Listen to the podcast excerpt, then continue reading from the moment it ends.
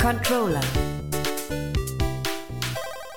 Das äh, Spiel, über das wir jetzt reden wollen, das ist tatsächlich kein unbekanntes, denn es handelt sich um Lords of the Fallen. Der eine oder andere mag sich jetzt am Kopf kratzen. Schließlich gibt es ja bereits ein Lords of the Fallen, aber das hier ist jetzt irgendwie so eine Art Reboot und Sequel zugleich. Mein Kollege Sanel hat auf der Gamescom mit Creative Director Caesar und Art Director Alexandre quatschen können und kann mir auch sagen, Warum jetzt ein Requel? Ja, also der erste Teil, auch wenn er nur schwer mit Dark Souls mithalten konnte, hatte immerhin laut dem Creative Director gute 9 Millionen Spieler. Die Hexwork, das Hexworks-Team hinter CI Games liebt die Welt, die sie eben damals geschaffen haben. Das auf jeden Fall keine Frage. Auf diesem Fundament wollte man nun weiterbauen bzw. eine Transition schaffen, um neuen Ideen Einzug zu gewähren. Uh, we had our own ambitions on how where to put things forward and how to uh, change a bit the texture, to make it more modern, to make it more more more realistic, more grimy, more muddy, more more more heavy. And make a transition from what's arguably can call the power fantasy in the first game, which was perfectly know, with those times to a more dark fantasy, Game of Thrones-esque, muddy, supernatural horror. More on the So this is how this game came to pass. Ja, und darüber hinaus hat man sich viel mit der Kritik aus dem Vorgänger beschäftigt und den Wünschen fürs nächste Spiel. Und da kam heraus, dass es zwei Gruppen gab. Die, die den ersten nie gespielt haben und auch nicht vorhaben, und die, die mehr Lore und mehr von der Welt sehen und spielen möchten. Okay, und deshalb setzt die Geschichte dann jetzt also tausend Jahre früher an und ein Requel steht. Von dem hast du ja auch einiges spielen können. Ganze 80 Minuten, um genau zu sein. Ja, das ist richtig und das ist auch saugeil. Es war tatsächlich schon die vollwertige Version, die im Oktober erscheinen soll. Und es ist ein ja, weiteres Souls-like neben Lies of P, auf das ich mich ordentlich freue. Eine Sache, die im Zuge der erwähnten Spielekritik äh, nun äh, anders ist, ist, dass man sich, äh, dass man den zuvor fixen Protagonisten nun durch einen ja, eigens erstellbaren Helden austauschen kann, der in verschiedene Klassen unterteilt wird. Okay, und mit welchem hast du dann da gespielt?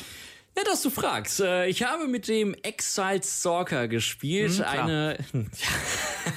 es ist eben eine sehr schnelle Klasse mit zwei Dolchen. Dodgen Yo, blocken No ist hier das Motto. Habe ich mir gerade ausgedacht. Ähm, und jetzt, wo ich es wo ich's ausgesprochen habe, muss ich sagen, ist irgendwie ein bisschen cringe. Ja, funktioniert sehr nee, gut. Naja. Und dieser Playstyle aber, der geht, der geht aber wirklich, der geht richtig gut auf. Wenn man sich natürlich mit den Angriffsmustern seiner Feinde vertraut gemacht hat. Ne, das ist wichtig, das zu erwähnen. Aber es gibt auch äh, Klassen wie den Black Feather Ranger, der vom Style her an so ein Bloodborne angelehnt ist und äh, eher auf Fernkampf setzt. Oder den Condemned, der im Grunde die Rock-Bottom-Klasse hier ist, also Low Stat, super schwach und wie gemacht für Leute, die Schmerz lieben, also vielleicht für dich, Kai. Und genau wie die anderen Klassen hat auch er einen Background und zwar ist er ein Gefangener und weil er nichts außer einem Scheißheimer hat, ist das auch seine Waffe fürs Spiel. Ja, das, äh, da, da muss ich dir zustimmen. Das klingt tatsächlich sehr nach mir, das würde ich sehr fühlen. Aber äh, der Charakter, den du dann gespielt hast, hier das, ähm, die, äh, Quatsch, hier beide Charaktere. Der Condemned. Der, der Condemned, Condemned, der Condemned ist es. Ähm, Wäre dann ja irgendwo auch der perfekte Charakter für Streamer und Speedrunner. Äh, ja, tatsächlich steckt da aber auch noch viel mehr. The Condemned has so much untapped potential because he gets fast level ups, so does not have stats and needless. So if you know the game, you know what you're gonna build, it's gonna be far more efficient early on, even though you're gonna struggle a bit So there is power behind the condemned. You get a dive kick to dive kick people off ledges if you do good positioning. That's absolutely invaluable. So we make fun of the condemned, but at the same time, the condemned is a dark horse. And this is the pleasure of people discovering this.